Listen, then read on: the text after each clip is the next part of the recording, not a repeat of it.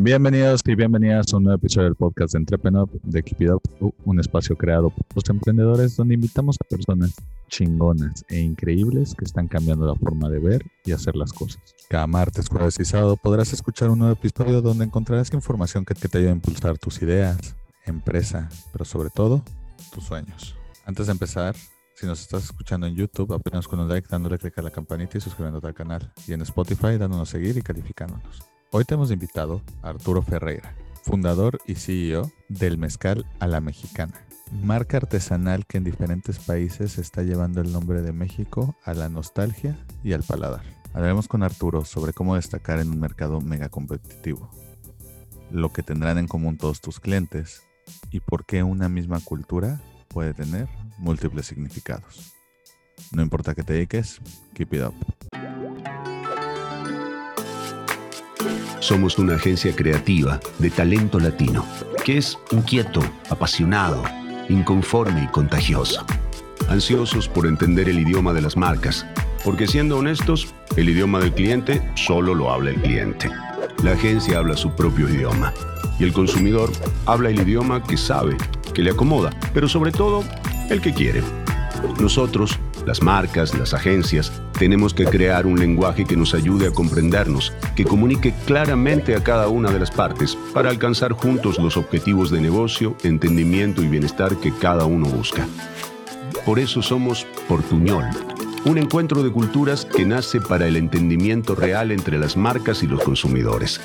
Un lenguaje de comunicación universal que encuentra el ritmo perfecto para que marca, agencia y consumidor hablen claramente. Portuñol, Ingenio Latino. Hola a todos, aquí Sebas de Entrepenop y básicamente quería venir a contarles un poquito sobre lo que hacemos en Entrepenop cuando no estamos haciendo este podcast que nos encanta. En Entrepenop somos una empresa que colabora activamente con más de 800 speakers nacionales e internacionales para crear experiencias que trascienden entonces, si tienes una compañía, organización o individuos interesados en organizar eventos, workshops, podcasts, creamos nuestra área de Entrepreneur for Business, donde materializamos nuevas formas para conectar con clientes y empleados. Entonces, por favor, si estás interesado, escríbenos a sebastián.entrepreneur.mx o al celular 55 32 22 91 84 y te esperamos para crear grandes cosas juntos. Hola, muy buenas noches y bienvenidos. No, no son noches, perdón. Hola, muy buenos días y bienvenidos a otro episodio de The Keep It Up Show. Aquí Sebastián Aguiluz, cofundador y CEO de Entrepreneur, y estoy con Arturo Ferreira, fundador y CEO del Mezcal a la Mexicana. ¿Cómo estás, Arti? Hola, Sebas, muy bien. Este, gracias por la invitación. Encantado de estar aquí escuchándote y pues compartiendo mis comentarios. Igual, el gusto es nuestro. Oye, Arti, para, bueno, los que van a los eventos de Entrepreneur seguro ya están familiarizados con tu marca, pero para los que no, o los que lo han visto vía virtual, no sé si nos puedes contar un poquito más sobre tu mezcal y pues, particularidades de lo mismo. Porque pues creo que normalmente pregunto a qué se dedican, pero creo que es bastante entendible a qué se dedica un mezcal. Claro. Sí, fíjate que, bueno, mezcal, el mezcal se llama mezcal a la mexicana, es un mezcal artesanal que viene del estado de Oaxaca. Entonces, la idea del mezcal fue a raíz de buscar tener un producto pues mexicano que representara lo que esa parte como una bebida eh, artesanal o de alguna forma exótica de lo que es México. Entonces con mi, con mi socio creamos esta marca, Mezcal a la Mexicana. Es, el, viene del nombre de, por, por pensar en algo como es, tipo, ay, me gustaría tomarme una bebida, un algo a la mexicana. ¿Cómo se toman los mexicanos algo? Pues así de show, de convivencia con amigos, disfrutando el momento. Entonces es una especie de juego de palabras donde utilizamos para nombrarle hacia la marca. Y pues el mezcal es, como sabes, hay muchas variedades de mezcal y el mezcal y el mezcal de, de nosotros, bueno, el mezcal que yo manejo, te digo, es oaxaqueño, eh, hay diferentes tipos, desde sabores hasta diferentes tipos de agave. Entonces, la idea fue simplemente compartirla hacia la, hacia la gente que no conoce lo que es el mezcal, que es la primera vez que lo prueba que, es, que les gustaría conocerlo, que a lo mejor no tienen la facilidad de ir hasta Oaxaca, pero sí traerlo hasta tu casa o a donde, tú, donde quiera que estés y generar ese conocimiento que, que pueda darte un mezcal bien preparado, que pues sea algo 100% mexicano y que puedas conocerlo un poquito más. Esa fue la idea de nuestro mezcal. Perfecto. Oye, Arti, y por ejemplo, cuéntanos un poquito el origen secreto. O sea, ya nos contaste de dónde viene el nombre, toda esa cosa, pero pues ahora sí que hasta hay memes al respecto de que, de que ahora todos los mexicanos queremos poner nuestra marca de mezcal o algo por el estilo, ¿no? Entonces, por curiosidad, ya más allá del meme, ¿qué hizo que dijeras, me quiero dedicar de todo el tipo de alcohol? Ahí, eh, ponerlo, enfocarlo tanto para un mercado estadounidense como un, un mercado mexicano. Cuéntanos un poquito el origen secreto de eso.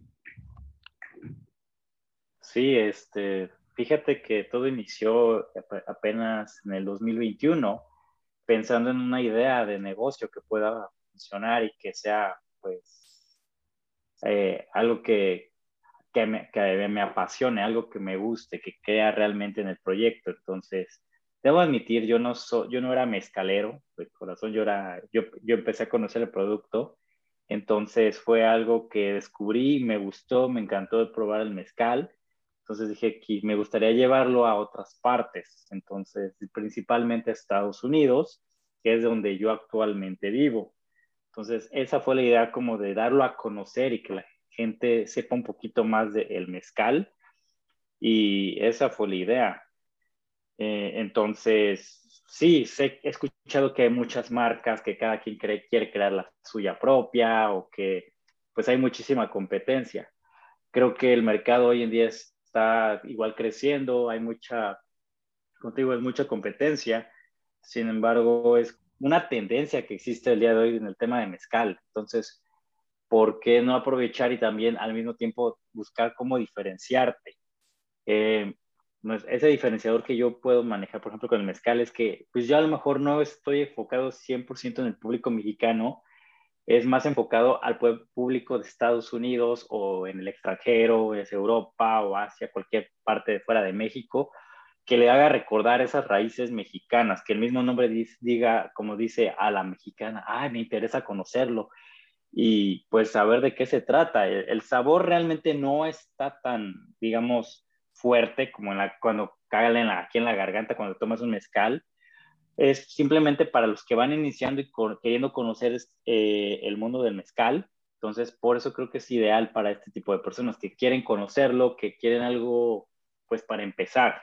Entonces, esa es la, gran como diferencia que, que voy manejando, tanto el diseño, digamos, de la etiqueta que tiene elementos mexicanos, el que no sea un mezcal tan fuerte, sino que es un poco más suave y digerible y que sea enfocado a un público que como esa parte emocional que les recuerde México. Entonces eso es como a lo que queremos enfocarnos, a lo que me quiero enfocar.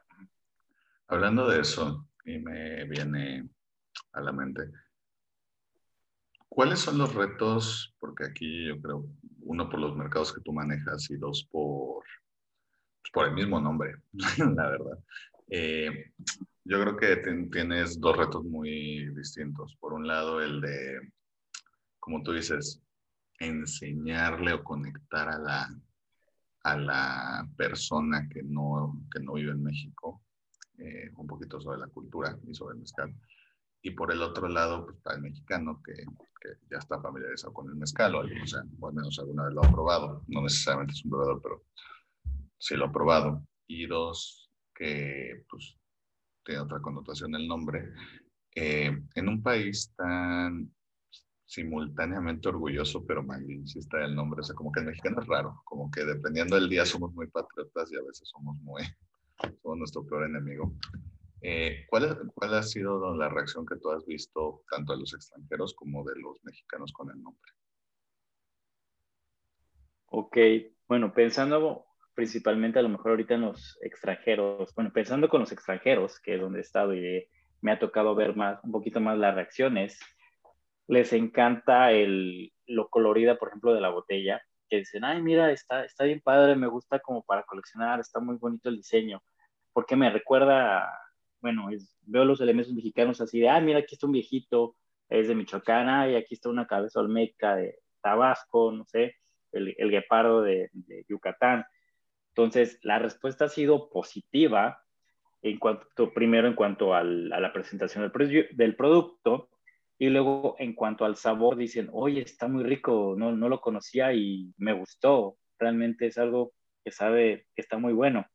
Eh, eh, hablando de la parte, bueno, los, mexicanos que están en el extranjero, sobre todo aquí en Estados Unidos, eh, me he topado con muchos que dicen, es que me encanta México y yo quisiera regresar un día y quiero, y me encanta todo lo mexicano. Incluso me encuentro con plazas comerciales donde hay, donde venden muchas cosas mexicanas, que si el rebozo, que si artesanías mexicanas.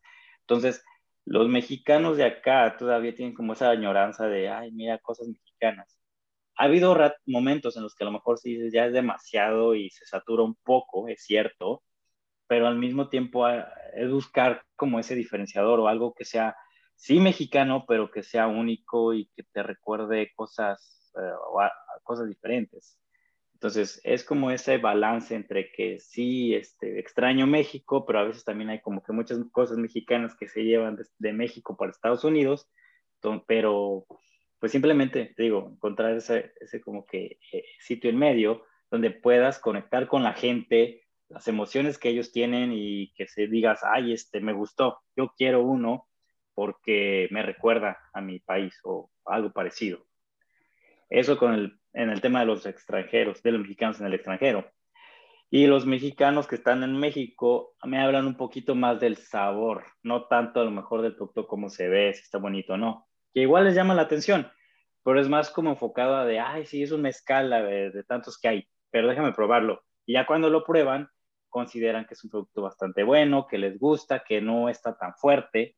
Por eso te digo, era enfocarse en, los dos, en las dos, los dos como mercados, en los dos eh, fortalezas del producto, tanto el sabor como el producto en sí. Entonces, para un mexicano es cierto, vives en México, todo el tiempo estás viendo cosas mexicanas, que si pues ya a veces me siento más mexicano que otras veces, como el 5 de mayo, el Día de la Independencia, no sé, pero si te enfocas un poco en, pues, por querer convivir con tus amigos, por querer salir de fiesta este, este fin de semana, eh, tratar de hacer llegar también ese producto que sea único y diferente, no solo porque sea mexicano, sino algo representativo que digas, ay, me voy a tomar un mezcal a la mexicana. ¿Por qué? Porque es, es algo que, con lo que sí me puedo identificar, que, que me llama la atención o que me emociona. Entonces, eso es como yo lo vería de diferenciador o como lo he visto manejado de los dos, de los dos lados. Ahorita me gustaría ir a lo que mencionabas de las diferentes cosas que te dicen el cliente, pero nada más para terminar el tema y dejando de fuera la botella un segundo. Eh, ok. Eh, sobre la cultura, porque me gustaría enfatizar eso, porque creo que muchas veces, o sea, creo que los mexicanos sabemos que nuestra cultura está padre, pero a veces es bueno que nos lo recuerden, ¿no? Entonces, eh, en tu experiencia, eh, y de nuevo una disculpa porque sé que nos escuchan en 45 países, pero pues la mayoría es de México y aquí hay dos emprendedores mexicanos, entonces vamos a jugar un poquito para casa.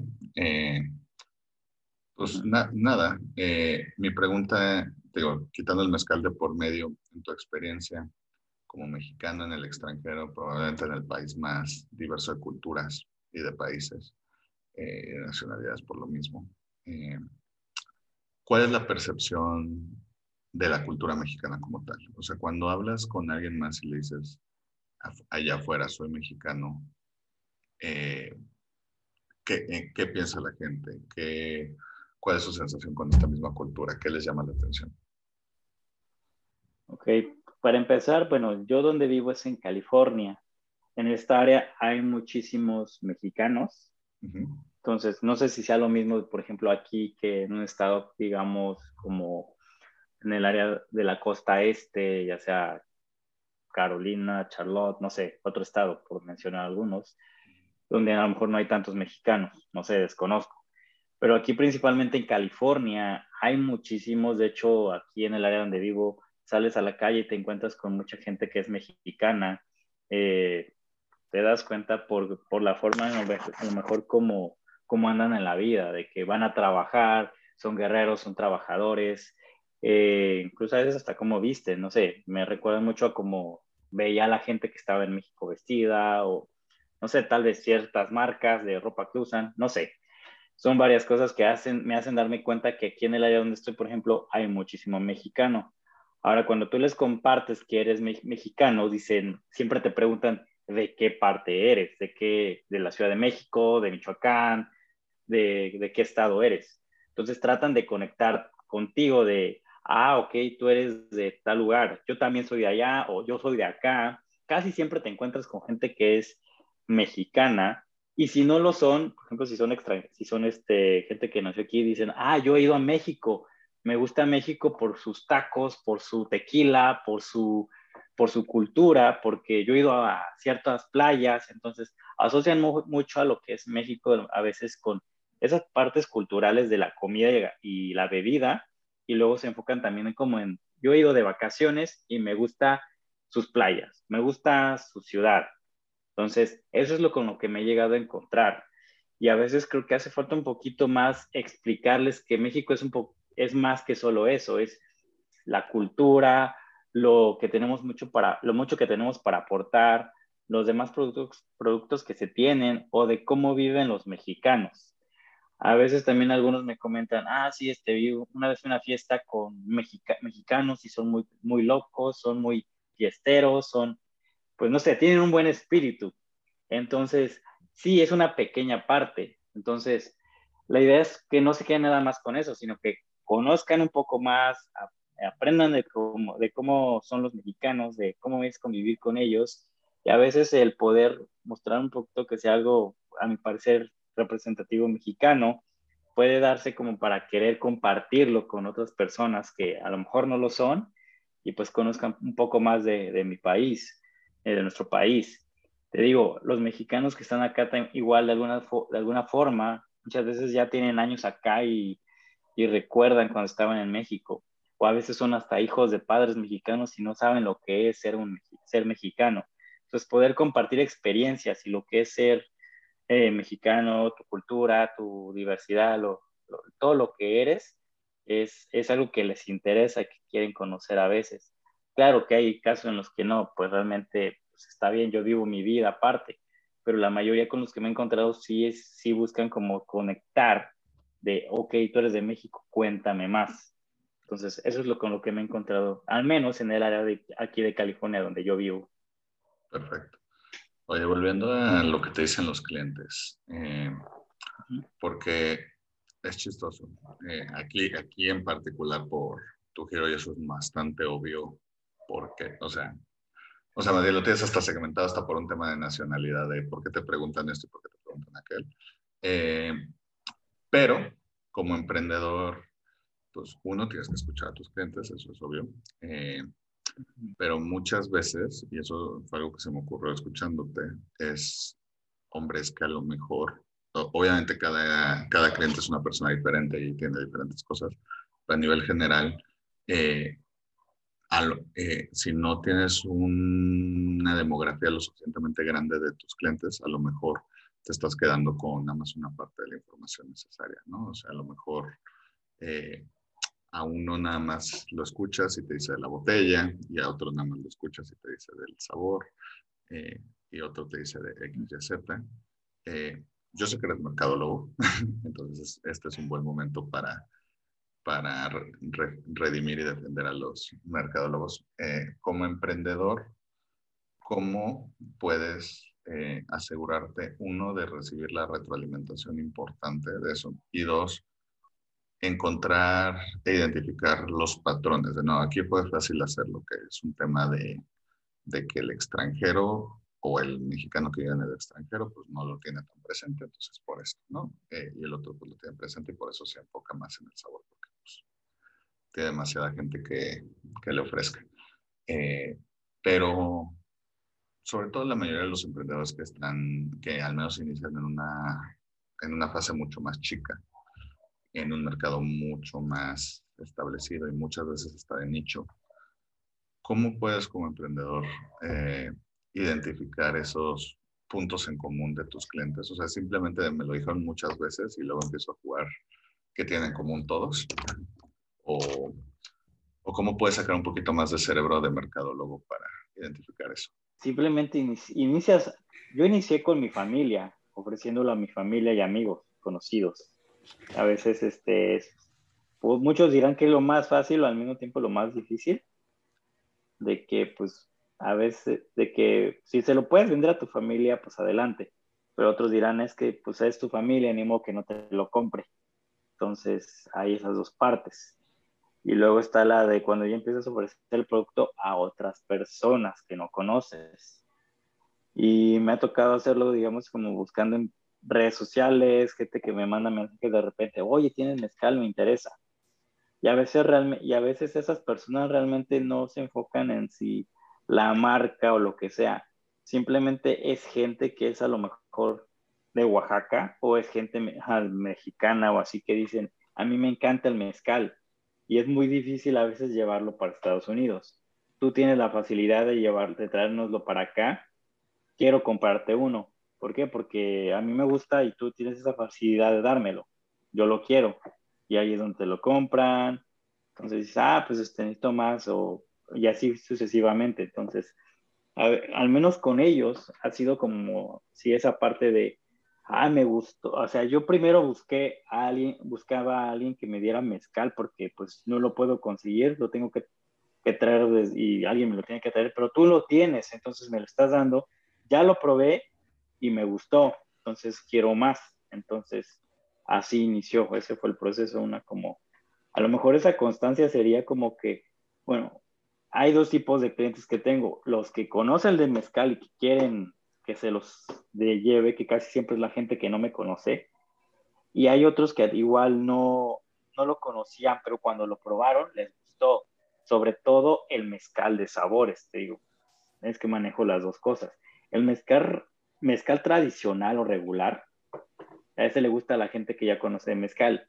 Y los que no lo conocen, les ofrezco algo más suave como algo de sabor y rico y pues sientes el sabor de la fruta y al mismo tiempo del mezcal.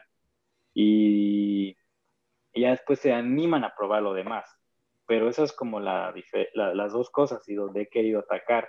O sea, sé que nunca lo has probado, pero para que empieces a conocerlo, te invito con esto primero y ya luego anímate a lo demás.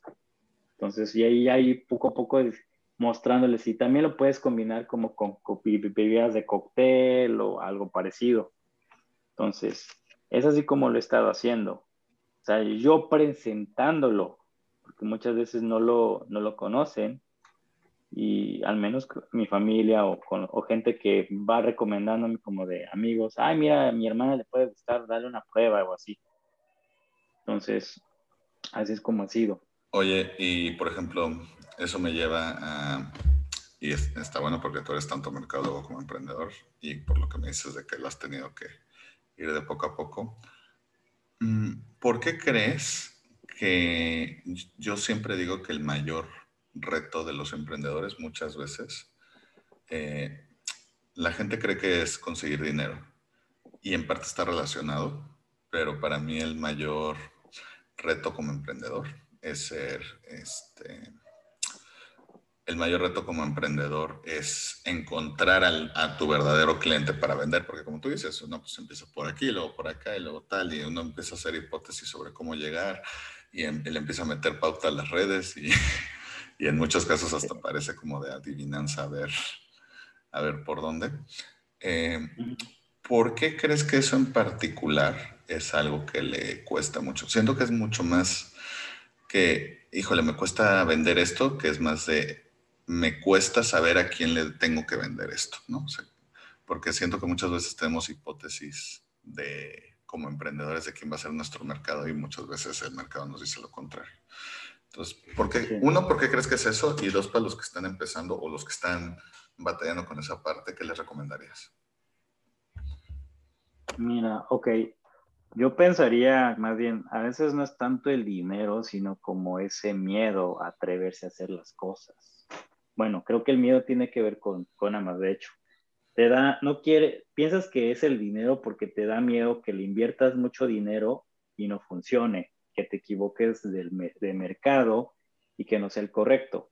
Sin embargo, aún así, si ya le invertiste y nadie te está comprando o es algo que se ha complicado y no era el mercado, busca otro mercado. A lo mejor no renuncies al producto, solamente estás uh, hablándole al mercado equivocado. A lo mejor es un mercado a lo mejor de mayor valor que gente de otro nivel de socioeconómico o de otra área, diferentes formas de a lo mejor de verlo. Entonces yo soy de la idea de que, aunque hoy en día se habla mucho de que tienes que diferenciarte y que tienes que innovar y usar, y esas empresas que son a lo mejor modernas e innovadoras, que tienen que tener algo definitivamente diferente, es cierto, sin embargo, tienes que enfocarte en algo que te haga único y simplemente con eso llega y, y ofrécelo. Entonces, busca a quién se lo puedes, digamos, vender y no te rindas. eso es lo que yo pienso. Muchas veces ese miedo a fracasar o que, ay, es que no me gusta vender o es que no sé si me va a ir bien o no. Simplemente es atreverse y llegar con una actitud positiva de que puedes hacer las cosas y que no importa si a lo mejor la primera no, no, no logras vender, mientras tú no te rindas y sigas manteniéndote así ecuánime y con actitud, vas a encontrar a alguien que va a querer tu producto. Si tu producto es también bueno, principalmente eso, vas a encontrar a quién. Siempre va a haber un, siempre hay un, como, dice ese dicho, un, un roto para un... Siempre hay un roto para un descosido. Un roto para un descosido. Entonces, exactamente, así es como, como yo lo veo. A mí me costó a lo mejor mucho trabajo en un principio poder posicionar mi producto. No sabía quién venderle, como, como dices, a lo mejor hacía pauta en redes sociales y no, y no funcionaba. Sin embargo, empiezas ofreciéndolo a pequeños grupos, a familia, amigos, y ellos te van llevando de boca en boca con otras personas para que te conozcan. Y, a veces piensas es que no, ya todos saben que, que mi producto es este y, aún así no me compran. Realmente no, la gente a veces te pasa desapercibida y no se da cuenta del producto que estás manejando y tienes que manejar ese networking o esas conexiones y relaciones con la gente para que te conozcan, para que sepan de qué se trata tu, producto y que pues puedan hacer alianzas estratégicas que te pueden ayudar no es solamente de dinero, es sino generar esa como comunicación, esas relaciones que al final siempre te van a ayudar y te van a llevar como un camino. Sí, no es a lo mejor por la parte de que te voy a comprar algo, a veces es consejos sabios que te pueden ayudar por dónde llevar el producto y ahí puedes empezar con ese camino. Es como yo lo vería. Perfecto.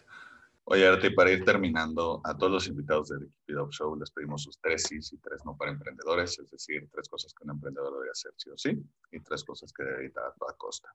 Tres mandamientos y tres pecados capitales. ¿Cuáles serían los tuyos? Ok, uh, me parece buena idea que compartir consejos que puedo darle a, a los emprendedores. Tres sí, ok. El primero sería algo con lo que siento, me siento muy identificado es con la parte de conectar con la gente. Yo le llamo a veces enrolar. Este, es algún concepto que aprendí que me gusta mucho. O sea, sí a conectar con la gente a donde quiera que vayas, porque nunca sabes con quién te puedes encontrar. Puedes andar por la calle o ir caminando y conocer a alguien nuevo o salir por ahí de repente y nunca sabes si esa persona te puede apoyar en tu emprendimiento, en tu negocio, no te digo que conectes rápidamente para decirle, ay, te vendo esto. No. Se trata de que sea algo sincero y real, que sea alguien con quien puedas establecer una amistad, o no tanta amistad, pero sí ese compañerismo, que te conozcan y que sepan quién eres, que muestren tu esencia y tu humildad. De ahí ya puedes partir para poder conectar y a lo mejor que sea un posible socio o una alianza estratégica con esa persona. Entonces yo diría que sí a conectar con la gente. La segunda sería sí a tener amor por ti mismo. Muchas veces queremos rendirnos y no, no nos sentimos capaces de hacer algo. Entonces, primero yo te diría, ámate, quiérete, tú sabes tus habilidades, tú te conoces Y si tú confías en tu producto, confías en ti mismo, todo va a salir muy bien, va a salir al pedido de boca. Entonces, simplemente es eso, tener esa confianza en ti de que todo pues saldrá excelente. Y el tercer sí te diría que tener, sí a tener un por qué y para qué estás haciendo eh, tu negocio. Muchas veces nos desenfocamos en cuál es nuestra misión, nuestra visión, entonces, ¿para qué lo estás haciendo o por qué lo quieres hacer? Solamente no olvides eso y creo que las cosas van a salir bien. No pierdas tu objetivo, enfócate en eso. Serían esos mis tres sí.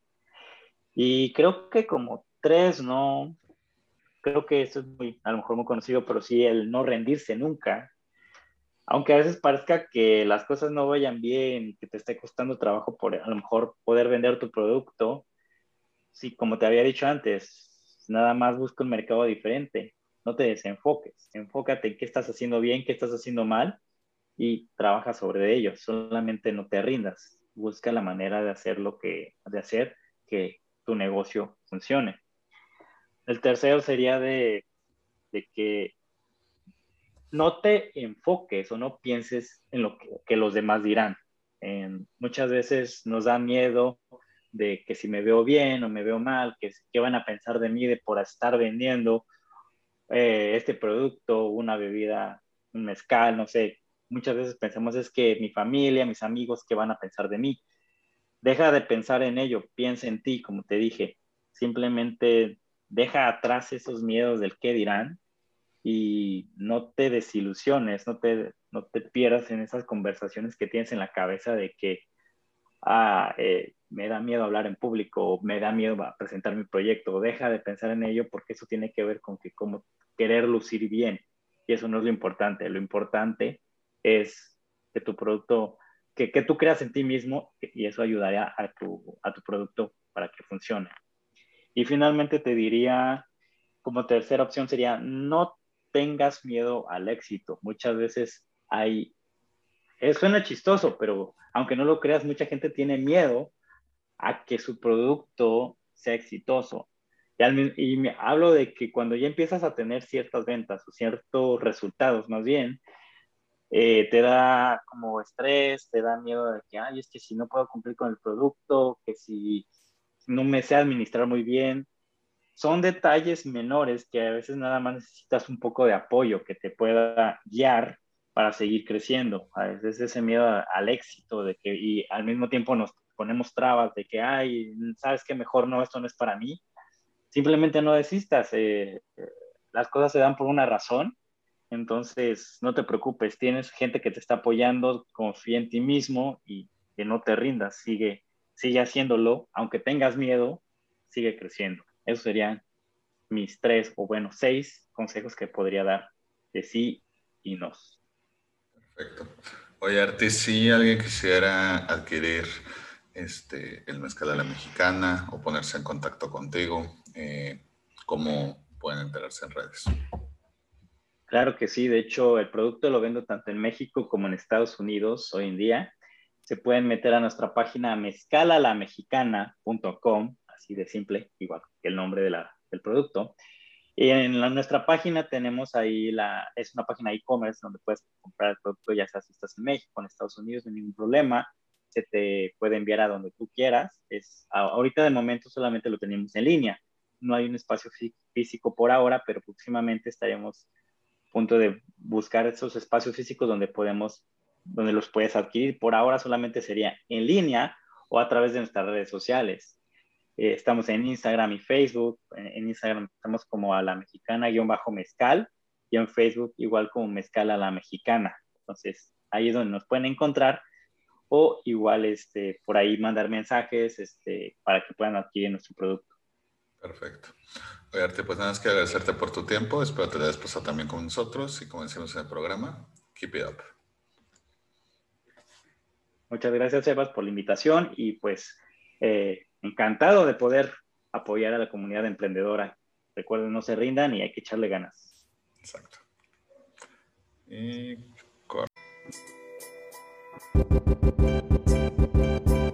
Si te gustó el episodio de hoy, recuerda que puedes escucharnos en Spotify y YouTube Y para más herramientas de estos temas, estamos en Instagram y Facebook como arroba entrepreneur. Si quieres seguir a nuestro invitado de hoy, te dejamos en la caja de descripción sus redes sociales y datos de contacto. Gracias por escucharnos y nos vemos en el próximo episodio. Recuerda, keep it up.